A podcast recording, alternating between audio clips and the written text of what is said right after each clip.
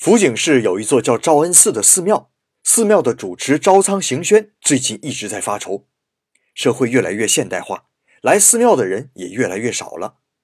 看着冷清的庙门，昭仓行宣突发奇想，自己年轻的时候做过 DJ，那能不能把唱经文和摇滚融合在一起呢？听到这个疯狂的想法，大家都觉得异常新奇。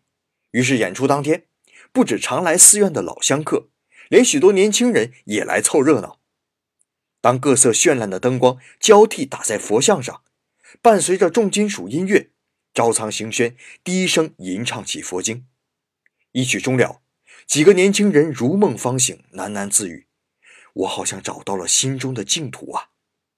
而一个八十多岁的老奶奶却乐道：“想象一下，那就是我将要去的地方，心里还有点小兴奋呢。”